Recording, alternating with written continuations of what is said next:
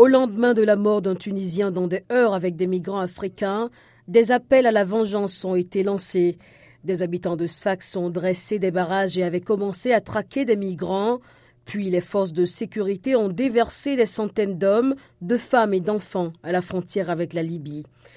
Un homme de 29 ans originaire de la Côte d'Ivoire a déclaré qu'il faisait partie des quelques 600 migrants noirs bloqués sur ce qu'il appelle un no entre la Méditerranée et la frontière terrestre avec la Libye.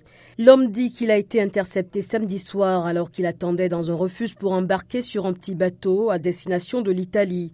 D'autres migrants ont été enlevés de leur domicile à Sfax au milieu de la nuit les jours suivants. Sfax est bondé de milliers de migrants africains qui cherchent à rejoindre l'Europe à bord d'embarcations de fortune. En février dernier, le président tunisien Kaïs Saed avait fait une sortie virulente contre ces migrants d'Afrique subsaharienne. Il avait déclaré que ces personnes faisaient partie d'un complot pour modifier la composition démographique de son pays.